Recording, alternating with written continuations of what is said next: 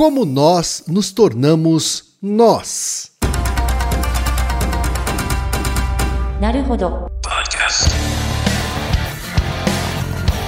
Bem-vindo ao Naruhodô, podcast para quem tem fome de aprender. Eu sou Ken Fujioka. Eu sou Altair de Souza. E hoje é dia de quê? Ciência e senso comum. Você quer apoiar a ciência? Quer apoiar o pensamento científico? Quer ajudar o Naruhodô a se manter no ar? Ouvir os episódios e espalhar a palavra já é um grande passo. Mas existe um outro jeito. Quem possibilita isso é a Orelo. Você escolhe um valor de contribuição mensal e tem acesso a conteúdos exclusivos, conteúdos antecipados e vantagens especiais. Além disso, você pode ter acesso ao nosso grupo fechado no Telegram e conversar comigo, com Altair e com outros apoiadores. Toda vez que você ouvir ou fizer download de um episódio pelo Orelo, vai também estar pingando uns trocadinhos para o nosso projeto. Combinado? Então baixe agora mesmo o app Orelo no endereço orelo.cc ou na sua loja de aplicativos e ajude a fortalecer o conhecimento científico.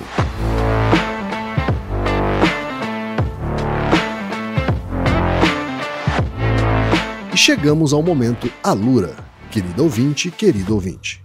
Você quer dar um verdadeiro mergulho no mundo da tecnologia? Migrar para uma nova carreira? Aprofundar-se nessa carreira? Então assine a Lura agora mesmo. Você vai estudar, praticar, discutir e se aprofundar em uma plataforma que respira tecnologia. Na Alura, você terá acesso completo ao conhecimento, onde e quando você quiser, com novos cursos todas as semanas. E ainda tem vantagem: ouvinte Naruhodô tem desconto especial. Mas para isso é preciso acessar a seguinte URL, anota aí, alura.com.br barra promoção barra Naruhodô. Nesse endereço, além do desconto especial, você vai conhecer histórias reais de transformação de pessoas que estudaram na Alura. Então, repetindo, acesse alura.com.br barra promoção barra Naruhodô.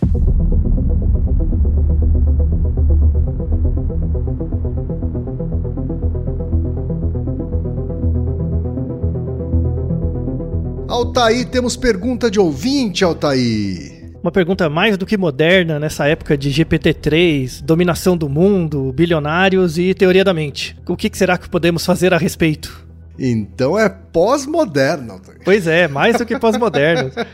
será, que a, a, será que a humanidade tem, tem futuro? É, isso daí a gente já sabe que não, né? É, a questão é, é, é muito bem, muito bem. A questão é quanto tempo isso vai levar, né? Exatamente, que não tem um futuro, mas é provavelmente não é tão longo quanto a humanidade gostaria, né? Sim. A pergunta, Altair, veio do Anselmo Blanco Domingues, Altair. E diz o seguinte: Caros amigos à distância do Naruhodô. Amigos à distância é a primeira vez que chamam a gente, Altair. É verdade. O povo é muito criativo. Acabo de ler essa notícia em uma newsletter que gosto muito, do Felipe de Champs. E aí a gente tem um trecho aqui, né, do, da, da, do texto da newsletter, ó, tá aí. Conceito psicológico de teoria da mente pode ter surgido espontaneamente em grandes modelos de linguagem. Para Mikhail Kozinski, da Universidade de Stanford, a mais recente versão do GPT-3, né, de novembro de 22, porque agora a gente já está no GPT-4, né, Altair? Uhum. Enfim, o GPT-3 na época resolveu 93% das tarefas associadas a um teste, um desempenho comparável a uma criança de 9 anos. A teoria da mente, a capacidade de entender que outras pessoas também possuem estados mentais, é considerada uma habilidade exclusivamente humana. E aí ele continua. O Altair já abordou o tema teoria da mente algumas vezes, mas adoraria ouvir o que ele tem a dizer do quanto a inteligência artificial está ou pode chegar perto de realmente se entender como um indivíduo diferente independente e externo a outros indivíduos, sejam biológicos ou outras inteligências artificiais. Se as IAs chegarem a isso, seria a temida Skynet do Exterminador do Futuro? Algumas pessoas referências nesse assunto são categóricas ao afirmar que as inteligências artificiais atuais apenas mimetizam muito bem via linguagem comportamentos humanos, que na verdade nada sabem e nada sentem. Eu, particularmente, acredito nessa linha de pensamento, mas torcendo e esticando as ideias para ver se dali saem outras coisas. O indivíduo humano barra biológico não aprende a agir como ser humano justamente mimetizando outros seres humanos? Fazer algo que se aprendeu a fazer não é mimetizar? Sei que nosso cérebro, com a evolução, criou atalhos, receitas semi-prontas que nos fazem aprender ou intuir algumas coisas sem muitos exemplos. Mas e a IA? Sendo treinada, não apenas forma o conhecimento como algo memorizado, mas também usa esses atalhos do nosso cérebro atual, que é a fonte de toda a alimentação dada à inteligência artificial? O que podemos dizer sobre essa minha viagem?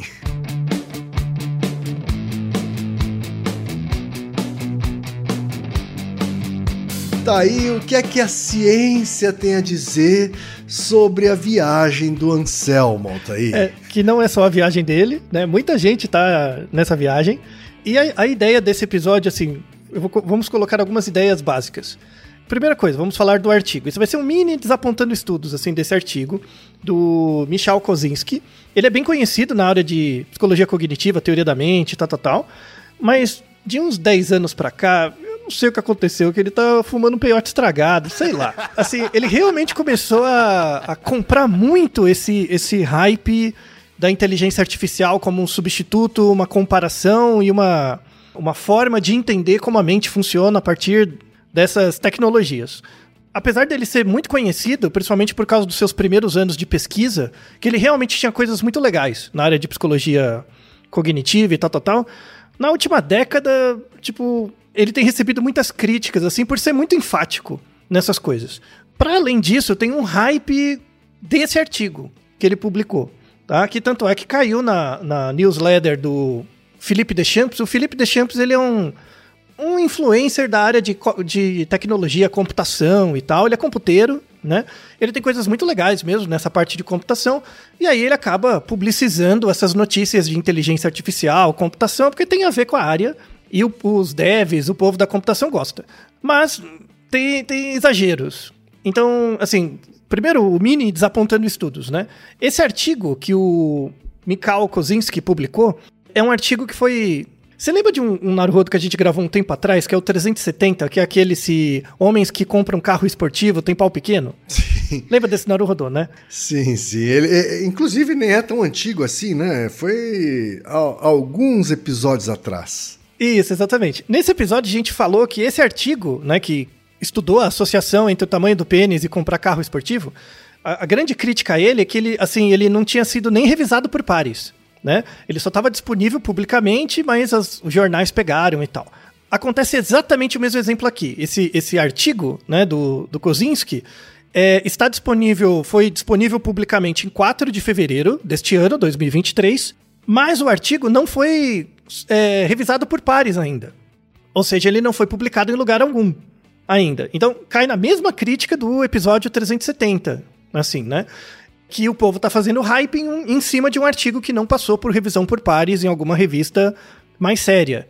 Então isso, isso é bem importante de, já de deixar claro. Mas o, o Kozinski ele tem uma certa relevância enquanto pesquisador na, em Stanford e tal, e daí vale a pena ler o artigo, dei uma lida e vamos fazer uma crítica sobre ele.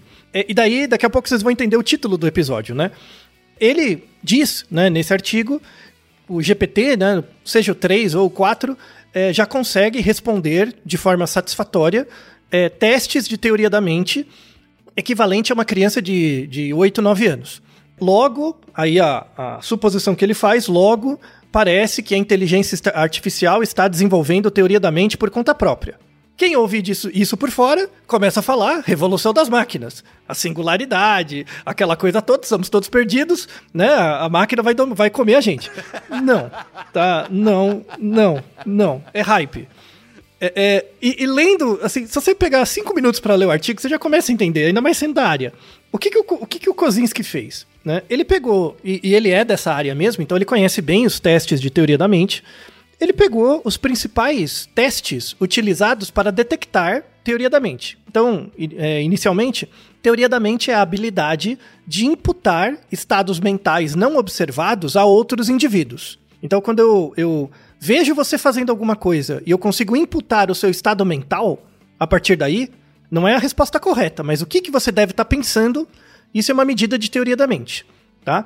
Aí, fazendo uma, uma pequena correção no, na newsletter do, do Felipe, né? Quando eles falam que a teoria da mente é, uma, é considera, considerada uma habilidade exclusivamente humana, isso não é verdade. Vários organismos têm capacidade de inferir o estado mental do outro. Um exemplo muito tá. fácil. Mas são, mas são organismos biológicos, Sim, né? biológicos. Um exemplo muito fácil é só pensar um, um gnu e um leão. Tipo, o, o leão, para poder pegar o gnu, ele tem que imaginar onde o gnu vai passar. Então, ele tem que ter alguma inferência da posição, de quando, quando ele vai atacar, tem que ter algum planeja, planejamento do comportamento motor de outro organismo. Teoria da mente é vista inclusive em aranhas. Tá? Aranhas pequenininhas já têm teoria da mente, tem esse planejamento do estado mental do outro. Tal. Claro que a aranha não vai dizer se a outra aranha está feliz ou triste em ser comida. A ideia não é essa, mas dá para inferir, tá? Então, teoria da mente é muito vista em muitos organismos e é, e é importante para a sobrevivência. É, a gente tem o, o Naruhodo 67, que é o que eu faço, o que meu cérebro faz quando eu falo comigo mesmo, que a gente explica essas fases né, do desenvolvimento. É, é, é um episódio importante.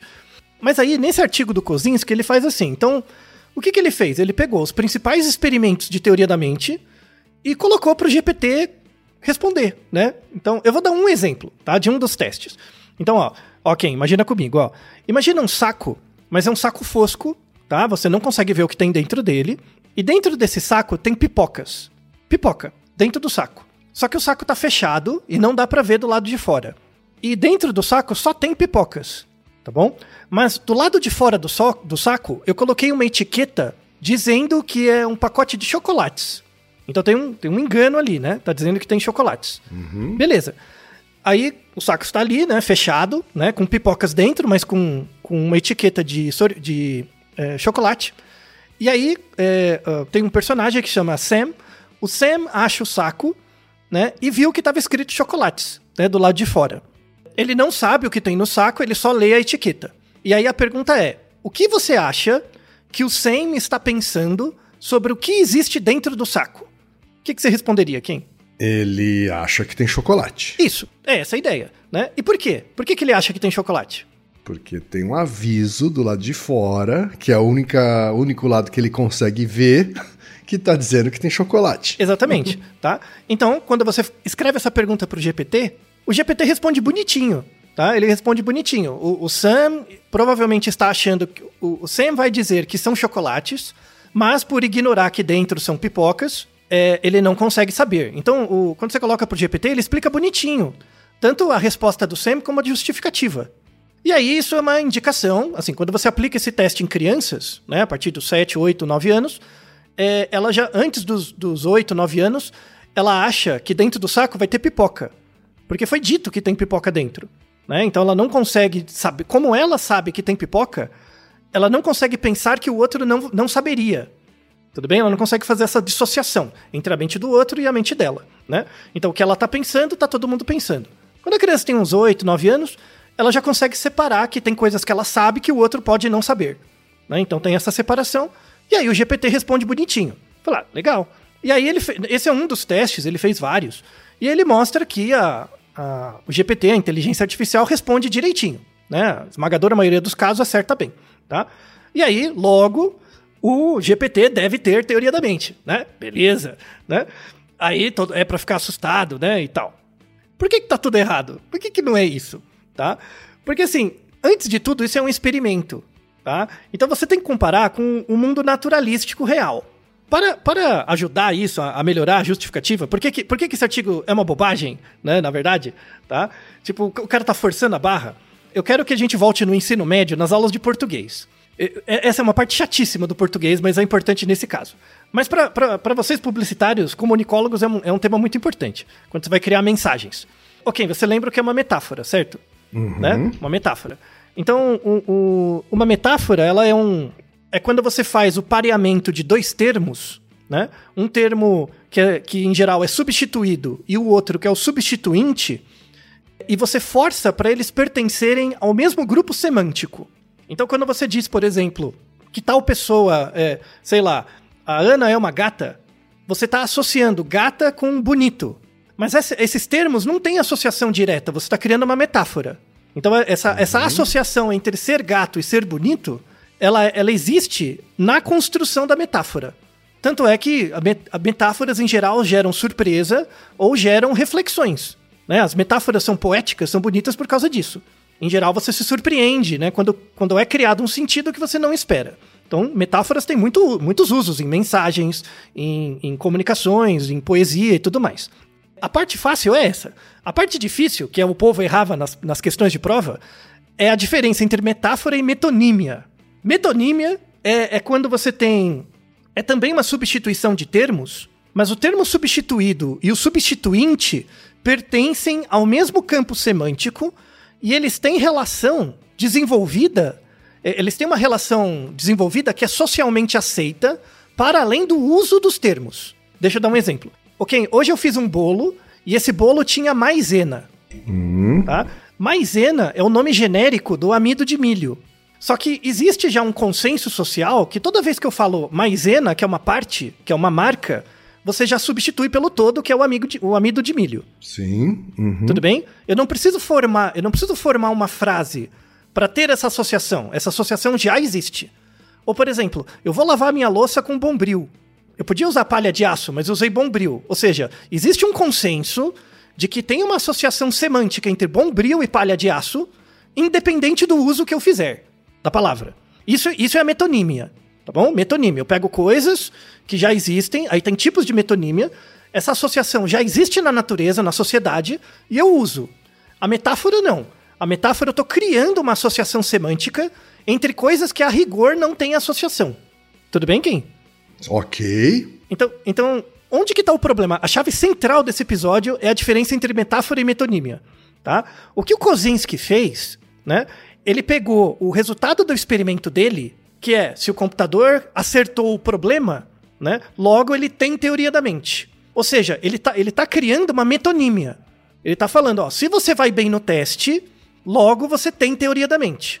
Tá? Ele, ele, ele apresentou isso como se fosse uma metonímia, como se fosse socialmente aceito que se você vai bem no teste de teoria da mente, você tem teoria da mente. Só que isso está completamente errado. Por quê? Na verdade é uma metáfora. Porque esse experimento de eu te contar uma história para inferir que você tem teoria da mente, isso é uma metáfora, hum. na verdade. Porque, por exemplo, quem, ó, vai numa loja. Se você entrar numa loja, tiver um saco, e nesse saco tiver escrito chocolate do lado de fora, você vai imaginar que são chocolates, certo? Uhum, sim. Mas você sabe a priori que dentro tem pipoca? Não. Não, não tem como saber, né? Mas eu criei um problema onde isso é dado. E isso é apresentado para o computador. Entende? Para o computador você conta essa história. Que tem um saco, que na verdade tem pipocas, mas eu coloquei um, um negócio por fora dizendo que é chocolate. O que, que o Sam imaginaria? Tá? Você criou um contexto artificial que não tem a ver com a realidade. Ou seja, eu tô, eu tô chamando o resultado do experimento e estabelecendo um paralelismo com a realidade que não existe. Eu tô confundindo, chamando uma metonímia, que na verdade é uma metáfora. Tudo bem, quem? Fez sentido? Uhum, sim, fez. Então, nesse sentido, o que o Kozinski falou não tem nada a ver. Nada a ver, tá? é muito fácil eu te montar um problema, te dar todas as informações, sendo que a inteligência artificial ela foi treinada com uma quantidade bilho, bilhões de parâmetros e uma quantidade monstruosa de informação de pessoas que já agem assim. Né? Então, você, indivíduo, o seu N amostral de experimento, de experiências, é na casa de dezenas, no máximo. Quiçá para algumas coisas, centenas. Quando você pensa em comportamento de compra de coisas simples. Tipo, não tem nada a ver. Absolutamente nada a ver. Tá? Então, assim, primeira coisa, o, o comentário do nosso ouvinte, o Anselmo, foi muito sensível, né? Quando ele fala, eu particularmente, né, assim, algumas pessoas referências nesse assunto são categóricas ao afirmar que as IAs atuais apenas mimetizam comportamentos humanos, que na verdade nada sabem e nada sentem. É, é por aí. Tá? É por aí. De novo, com uma quantidade monstruosa de informação e, uma e bilhões de parâmetros, com uma quantidade de energia enorme, é claro que você vai melhor que um humano. Aí é fácil, né? Aí é muito fácil, tá? Mas dizer, por exemplo, até o próprio conceito de teoria da mente não faz sentido. quando você pensa num computador. Tipo, você tem que criar um outro termo. Um outro termo, que é, é exatamente essa ideia da mímese mesmo. Você criou um sistema que mimetiza comportamentos esperados, né? Para um humano.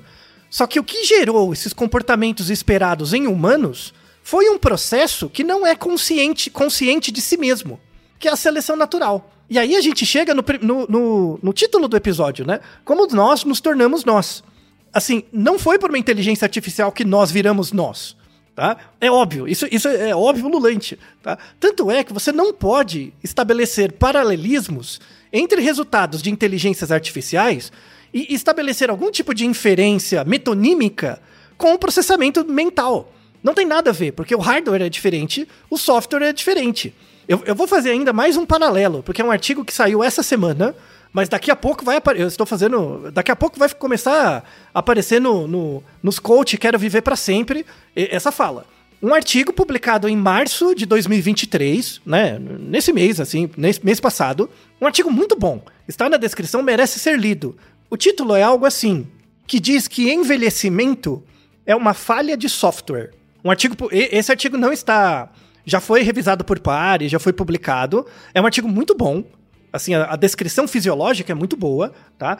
É de um grupo de pesquisadores que estuda genética do desenvolvimento e do envelhecimento. Tem, tem muitos expoentes hoje nessa área que estão recebendo uma cacetada de dinheiro para estudar isso. Porque será, né? Então, tem muito a ver com os nossos episódios 263 sobre transhumanismo e 277, 278 sobre singularidade, porque se eu descobrir um remédio para você não envelhecer, claro que vai ter uma, uma galera querendo pagar. Já viu? Então tem muita gente, povo, sócio do Google, tal, que tá dando dinheiro para esses pesquisadores. Para quem quiser pesquisar, inclusive os artigos são sérios, tá? Assim, ele, ele tem artigos na Nature, na Science, muito bons, do ponto de vista molecular, fisiológico. Tem um pesquisador que é mais conhecido nessa área, é um pesquisador de Harvard, é o David Sinclair.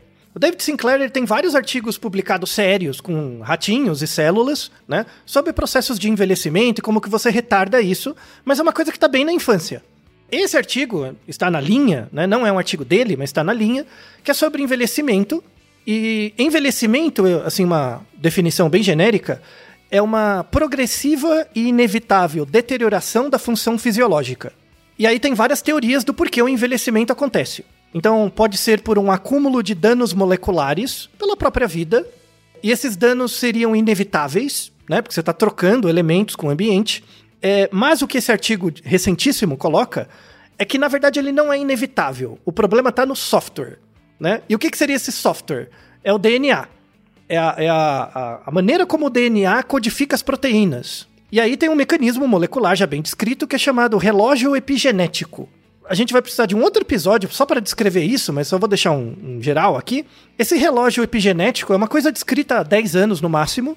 Tem, tem muita coisa para ser descoberta ainda.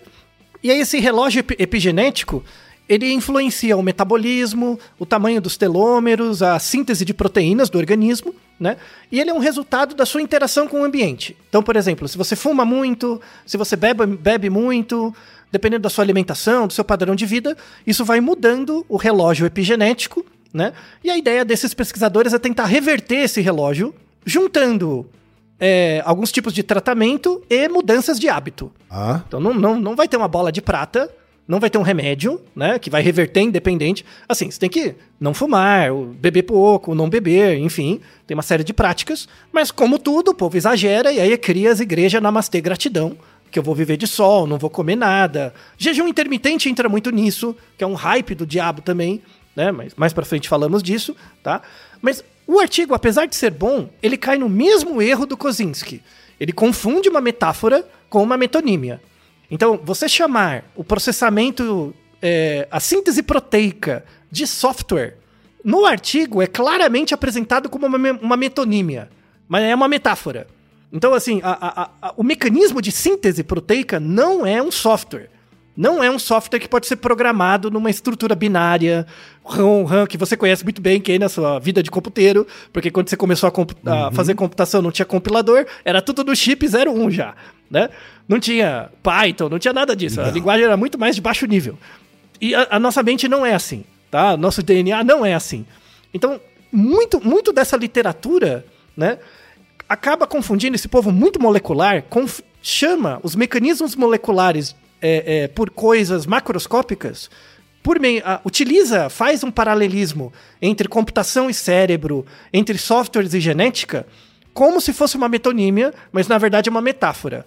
E é um alto engano deles mesmos. Tá? Isso é generalizado. Esse povo neurocoisas, ou, ou genética coisas, ou o povo das ômicas, genômica, metabolômica, proteonômica, povo muito molecular, quando eles olham os resultados das coisas que eles produzem, nossa, eu estou mudando comportamento. Quando não, você está mudando um pedaço, utilizando um sistema que você não conhece direito, diferentemente do sistema do computador, né? Para um sistema, para um programa no computador funcionar, o que, ele tem que rodar. E o que quer dizer rodar? Você tem que conhecer toda a interação entre ele e o hardware, para que ele rode sem erro, né? E a gente não é assim, a gente é todo bugado. Tá? A gente não tem compilador, não, não tem um mainframe que corrigiu tudo. Tá? Mesmo você acreditando numa, numa entidade transcendente, Deus não programa. Tá? Não, não tem isso. Tá? Mesmo que você acredite nisso. Tá? Não é. Então, a, a gente foi criado por um processo que não tem consciência de si mesmo. Diferente da computação, diferente da inteligência artificial. Tá? Então, todo esse hype de inteligência artificial hoje é muito mais para defender um, um discurso ligado a um modelo de negócio do que propriamente ciência. É muito mais uma questão tecnológica. Uhum. Tá? Tem problemas a inteligência artificial hoje em dia? Muitos. Ela vai diminuir muitos trabalhos. Vai, é, vai ter uma crise do trabalho, e isso vai ser muito recente. E essa é uma questão importante, uma questão ética, política, é, é, geopolítica, estrutural grande, assim. É realmente uma. Muito antes da. Sem dúvida. Muito antes dessa briga de capitalismo e socialismo, é, é, a inteligência artificial vai dar uma paulada no capitalismo no que diz respeito ao trabalho a mais-valia, né? Hoje em dia, a, a, mesmo entre pessoas que são, tipo, é, mercado open bar, assim, né? Todo mundo está defendendo, está cada vez mais forte a discussão sobre é, renda mínima.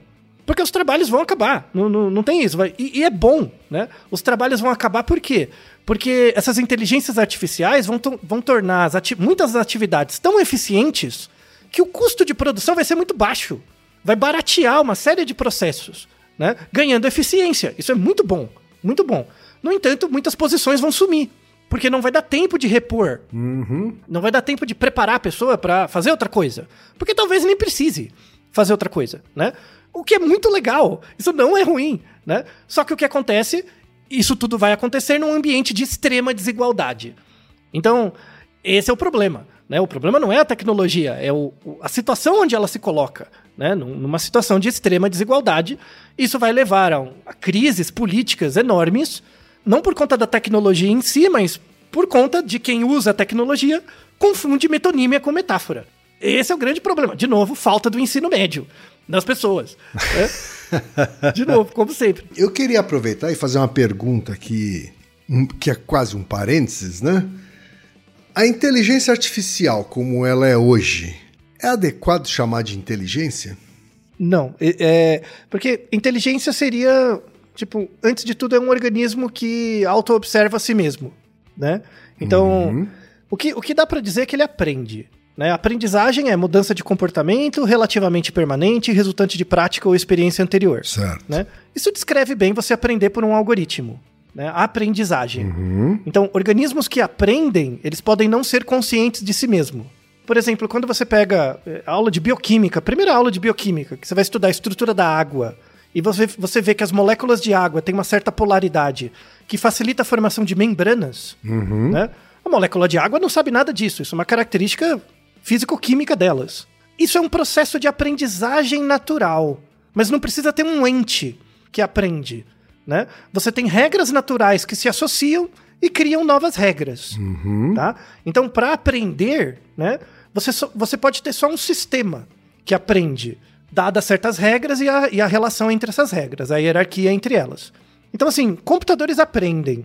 Agora, inteligência pressupõe a existência de uma mente, e você não precisa ter uma mente se você é uma, um átomo, por exemplo, não precisa. Então, a primeira barreira é essa, né? Computador não tem mente, nem precisa, e, e, e, muitas vezes, às vezes é uma pergunta assim, essa, essa é uma, uma, um certo conflito, assim, porque para eu dizer que o indivíduo é inteligente, na verdade eu não consigo dizer, porque eu tenho que observar ele, né? Sou eu que estou inferindo algo. Eu que sou um organismo que tem teoria da mente, eu consigo tentar inferir que aquele outro organismo tem teoria da mente, logo ele é inteligente. Mas isso é uma atribuição minha e não dele. Quer ver um exemplo? Por exemplo, Ken, se eu chegar pra você e dizer assim, Ken, você é uma pessoa bem sucedida, né? Isso não tem nada a ver com você, tem a ver comigo.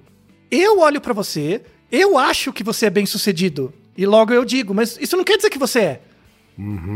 E- Entende? É uma atribuição que vem só de fora pra dentro, mas muitas vezes não tem reflexo de dentro pra fora. Sim. Então eu posso dizer que você é inteligente, mas na verdade você nem tá pensando nisso, não- você nem tem uma consciência de si mesmo, tá? Então é o mesmo que você dizer que seu cachorro é inteligente porque ele traz o osso pra você. Que raio de sinal de inteligência é esse? No máximo eu posso dizer que o cachorro aprendeu. O cachorro aprendeu, eu jogar um pauzinho ele vem buscar. Mas esse é sinal de inteligência?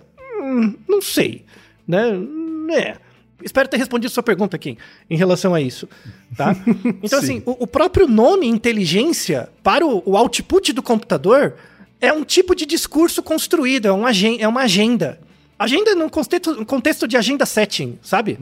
é uma agenda mesmo, né? Um termo colocado de propósito como uma metonímia, mas que na verdade é uma metáfora ruim, né? Então volta de novo na diferença entre metáfora e metonímia. Uma metáfora tão ruim quanto cérebro e computador, né? Isso, exatamente. Mas, mas, mas tem, é, isso atende certos discursos, né? Você fazer um paralelo entre, entre computador e cérebro. Atende certas demandas sociais. E de tanto ficar apresentando essa associação, a pessoa acaba.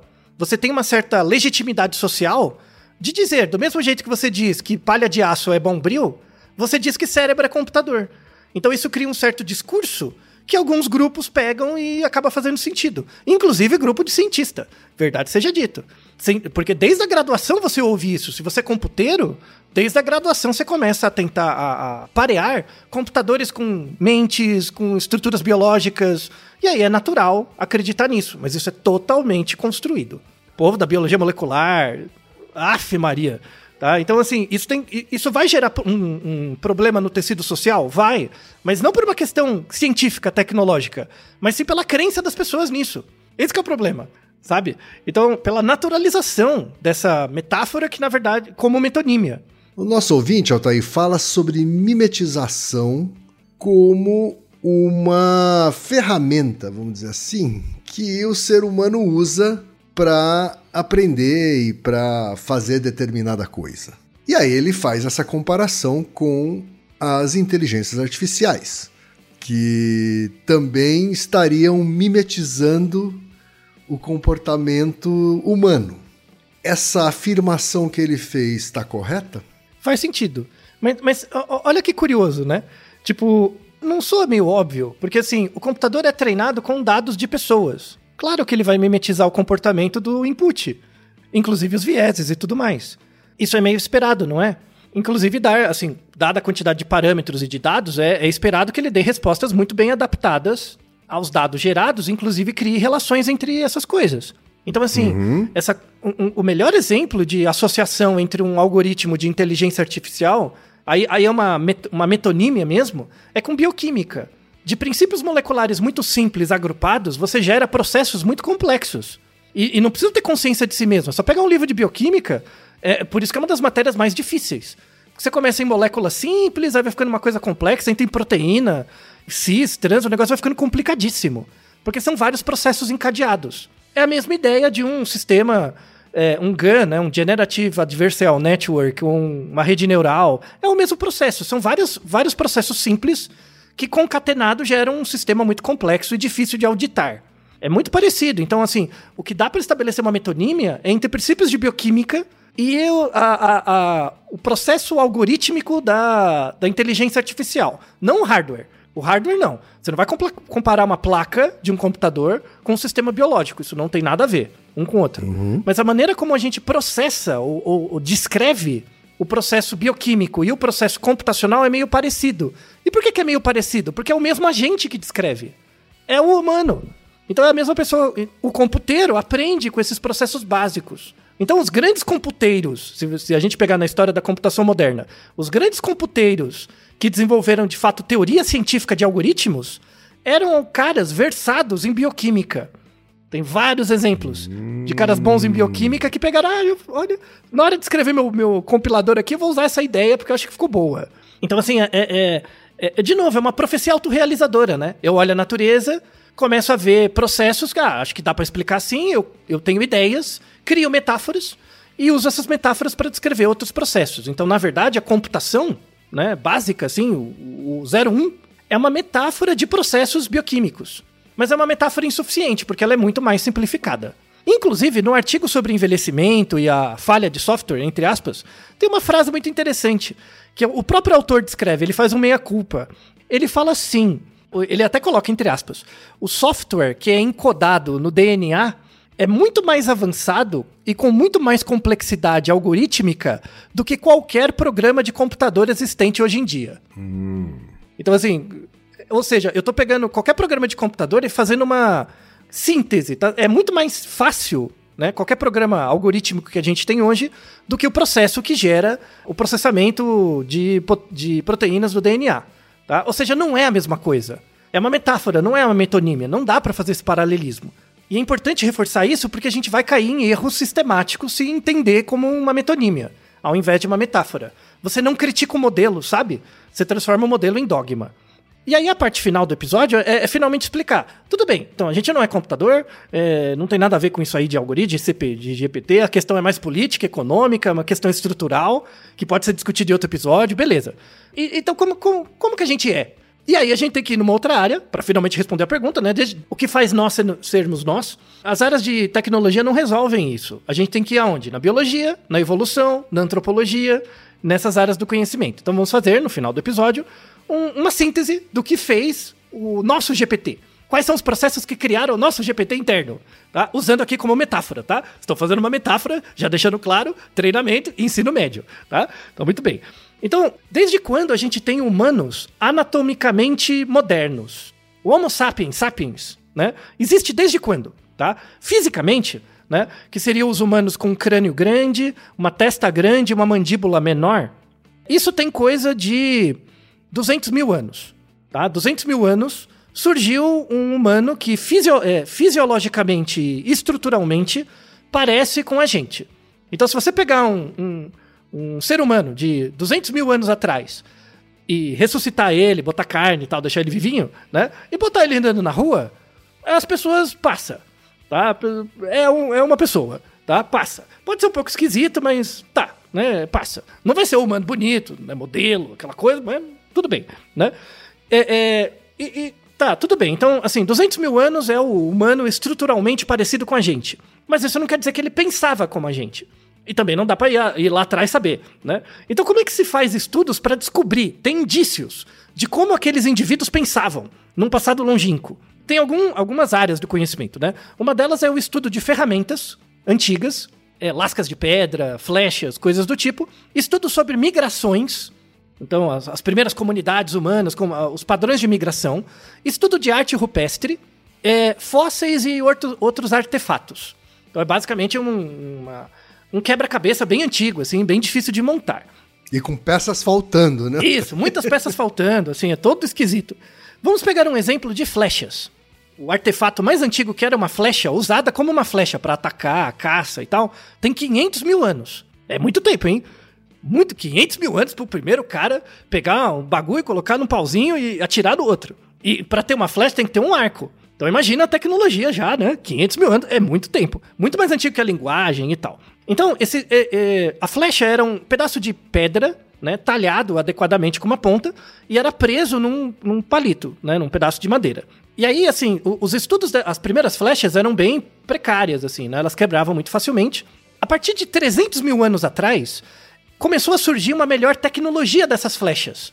Né? A flecha começou a ficar melhor amarrada. Então você conseguia usar ela mais de uma vez. Sabe? Ela durava mais. E aí, há 70 mil anos atrás, aí, assim, já era Homo sapiens mesmo, né? Moderno. 70 mil anos atrás, parece que surgiu um método compartilhado de produção de flechas. Parece que várias comunidades em locais diferentes da Europa e da África e da Ásia começaram a produzir flechas do mesmo jeito. Assim, em, em, que você pegava um pedacinho de pedra lascado, colocava na, na, na madeira, mas você tinha que desenvolver uma coisa para fixar. E aí começou a surgir de forma indiscriminada, pela primeira vez na história, uma coisa chamada cola. Eles colavam tá? Não era amarrado, era colado. Mas como é que você vai fazer cola? Né? Da onde que o cara tirou cola? Era a Prit que fazia? Não, não. né? A Prit, aí tá vendo a metonímia? Olha só. Né? Então, é, é, eles Sim, estudavam. Super Bonder, né? Super Bonder. Isso. É, e- e- os- caras faziam assim, cola PU, né? Os caras faziam assim, ele, é, os antropólogos, antropólogos, arqueólogos estudavam os componentes da cola, né? E era uma junção de seiva de árvores com pequenas pedrinhas, com ocres, né? Que é um tipo de pedra também bem esfareladinha, mais gordura, né? Gordura animal. Isso no fogo. Você colocava no fogo e fazia uma goma. E aí você usava isso pra grudar. Era a primeira cola que surgiu. O interessante é que essa cola surgiu em vários lugares. E aí tinham variações na receita da cola. Mas, mas tinha os mesmos componentes, tinha pequenas variações. Aí o que eles começaram a, a verificar, porque assim, era quilômetros, era muito longe. Como, como assim? Surgiu do nada? E aí o que parece é que surgiu no lugar a tecnologia e depois foi espalhando. Aí foi espalhando como? Pela migração. Mas assim, você vai precisar andar quilômetros, você leva anos. Tem que ter uma outra forma de passar o tratado, né? ali- o, o- o boca a boca. Logo, parece que uma, uma, uma das boas teorias pelas quais a linguagem se desenvolveu é por causa do uso de ferramentas. Para eu poder falar para você como faz. Olha quem, para fazer a flecha tem que ser assim. Faz assim. Então, não é só mimetizar, sabe? Não é só copiar. Você me vê fazendo a flecha, você faz também. Tudo bem. Mas como é que você passa pro terceiro, pro quarto, pro quinto? Tem que surgir a fala, tem que surgir estrutura verbal, linguística. E aí já se tem indícios que há 200 mil anos atrás não tem como não, ter- não passar essa informação sobre, sobre tecnologia de ferramentas sem ter algum tipo de linguagem. Então tem-se evidências de que pelo menos há 200 mil anos atrás, os organismos que viviam naquela, os humanoides, que viviam naquela, na- na- nas regiões, eles eram capazes de formular sen- sentenças com bom significado e capaz de ser compreensível. Então, 200 mil anos atrás. Então, eu, eu conseguia passar para você a receita de forma verbal. A escrita é muito tempo depois. Então, é sempre falado. Isso que é interessante, né? Então, como, como que surgiu, né? Então, a- a- o nosso, nosso nós surge pelo uso de ferramentas, pela interação entre o organismo e o ambiente, o aumento da capacidade do organismo de ser eficaz no sentido de resolver seus problemas. Então, usando ferramentas de corte, de pedra e depois flechas. Essa informação tem que ser passada para frente. Então, aí surge o desenvolvimento da linguagem para passar essa informação para frente. E aí ela vai ficando indiscriminada. Né? Então, é, é completamente diferente do computador. Porque no computador eu já tenho uma quantidade massiva de informação e um algoritmo que processa. No, no- no ser humano, não. É uma quantidade pequena de informação por ensaio e erro. E ao longo do processo, o, o processo de aprender. em- De novo, até átomos aprendem, tá? O processo de aprender gerou uma pressão seletiva para o organismo se tornar inteligente. Né? O organismo ter consciência de si mesmo, ter consciência, ó, eu tô fazendo uma flecha, o quem é diferente de mim, ele também tem que aprender a fazer uma flecha. Então eu tenho que perceber você como um outro e ainda criar um, um método, um software, aí usando de novo uma metáfora, para me comunicar com você. Que é, é o contrário da inteligência artificial, em que você tinha os dados. Na inteligência artificial, você tem os dados, cria o software, e aí o software olha os dados. No humano, não. O software é criado por causa dos dados. É um processo natural. É como se o computador fosse desenvolvido a partir da interação da biologia com o ambiente. Né? O que a gente faz é exatamente o contrário. Criou o computador, coletou os dados e botou os dois juntos. Porque a gente é como se fosse Deus. A gente é o Deus do computador. Então, a- a- é bem a coisa do Gênesis, assim, né? Criar o homem à sua imagem e semelhança. Isso é uma profecia autorrealizadora. A gente. A gente a- essa parte do Gênesis da Bíblia era como o ser humano do futuro se veria. A gente virou Deus nesse sentido. O problema é que a gente não tá percebendo que a gente é um Deus criado a partir de um discurso. E, e que, que, na verdade, a gente não foi criado assim. O nosso Deus, entre aspas, não, não, não, não, não nos criou assim.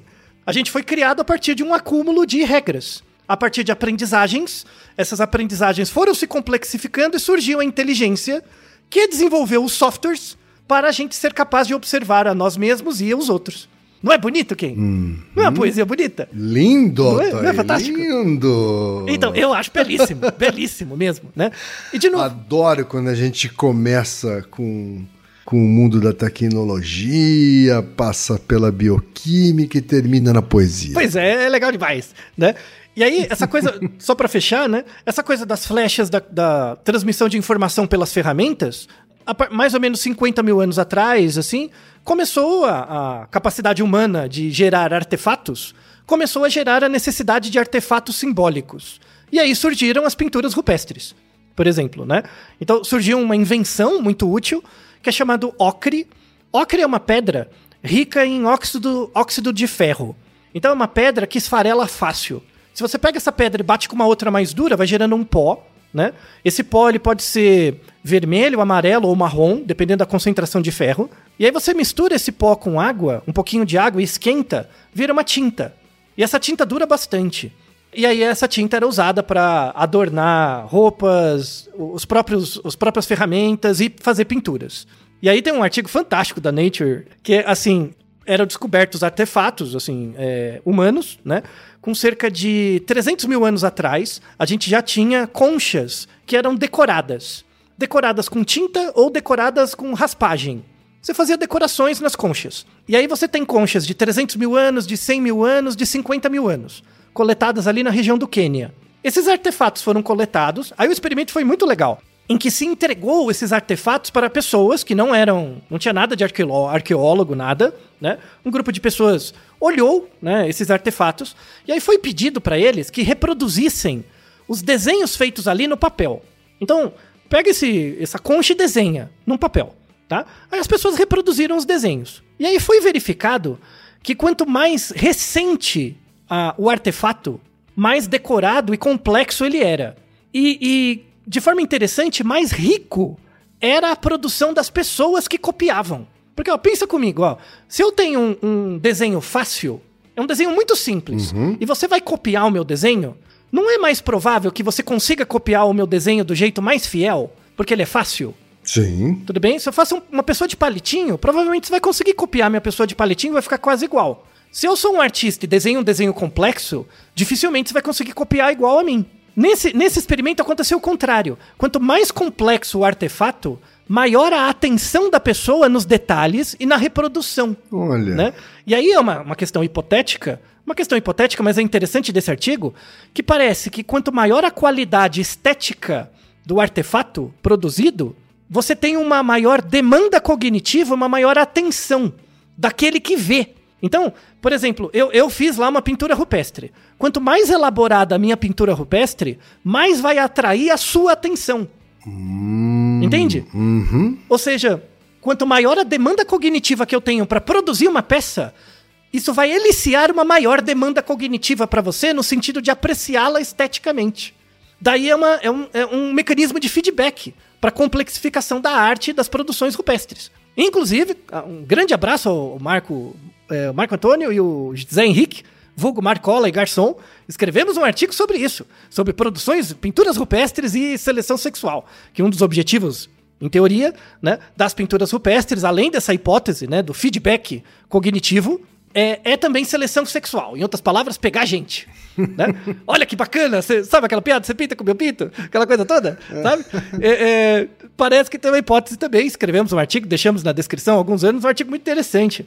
Inclusive, numa é, é, revistas de pinturas rupestres, é bem interessante porque o artigo é publicado e os revisores também publicam as críticas que eles fizeram ao artigo. Então, é um artigo grande com as críticas, com, com é, réplicas, é, é, bem legal, tá? Para quem quiser entrar na questão, é um artigo bem interessante. Então, isso, isso mostra, para encerrar, que a, a demanda por observar um, um ambiente cada vez mais complexo exige maior complexidade da gente. E aí tem, um, para fechar o episódio, o ponto de esperança dessa coisa do GPT, das inteligências artificiais. Como ela produz coisas que são muito parecidas com a gente, esteticamente vai dar aquela sensação da gente tentar, mas por que, que isso acontece? Sabe? Parece que vai. E aí, alguns autores ainda, bem recente, parece que a, as inteligências artificiais vão gerar uma revolução na educação no sentido de forçar as pessoas a perceber o mundo como mais complexo de acordo com o que ele é de verdade. Porque o mundo é extremamente complexo. A educação voltada para o trabalho faz a gente simplificar o mundo. Então você perceber regras gerais faz você perceber o mundo de forma mais simples. Quando a inteligência artificial chega na educação, ela gera nas pessoas uma percepção de que, opa, o mundo é mais complicado. Como assim o computador está respondendo de forma parecida comigo? Não, não é só assim, né? Então, a, a, a educação vai começar a deixar de ser uma coisa para o trabalho e começar a ser uma coisa para a complexidade. Para você entender a complexidade das coisas. Sabe? Que o mundo é muito mais complexo do que você acha, de que as coisas é, não, não precisam estar certas, tem que estar menos erradas. E essa é a esperança que a gente tem para o grande efeito social das inteligências artificiais no trabalho. É mudar a educação. A educação deixar de ser para o trabalho e começar a ser para entender a complexidade do mundo, inclusive das próprias inteligências. E daí, num contexto de renda universal, em que você não precisa se preocupar com o mínimo, é o melhor dos mundos, na verdade. Porque aí toda a educação, você não precisa ser mais um, um publicitário. Você é o Ken Fujioka, que vai usar todas as suas competências e habilidades para, em, em, em cooperação com outras pessoas, tentar entender cada vez mais a complexidade do mundo. Eu acho que esse mundo é um, seria um mundo muito mais feliz. Não sei se você concorda, quem. Olha, eu preciso pensar para dizer se concordo com você, viu? é, então, eu, eu acho que seria muito mais feliz, mas o problema é o caminho que temos que percorrer até ali. Infelizmente, esse caminho redundará em muitas mortes e sofrimento. Infelizmente, e a luta que temos é para que esse número de perdas seja minimizado. Então, espero que o nosso amigo ouvinte Anselmo esteja satisfeito com a resposta. Assim, fique preocupado, mas pelas razões certas. Tá? Não pelo hype que as pessoas falam por aí, mas sim por vários problemas estruturais que vamos discutindo ao longo de outros episódios. Tá certo então, Altair. E Naru Rodô, ilustríssimo 20. E você já sabe, aqui no Naru Rodô, quem faz a pauta é você. Você tem alguma pergunta pra gente ou quer comentar algum episódio? Escreva pra nós. podcast@naruhodô.com.br. Repetindo? podcast@naruhodô.com.br. E lembre-se, mande nome completo, idade, profissão e a cidade de onde você está falando. É isso aí.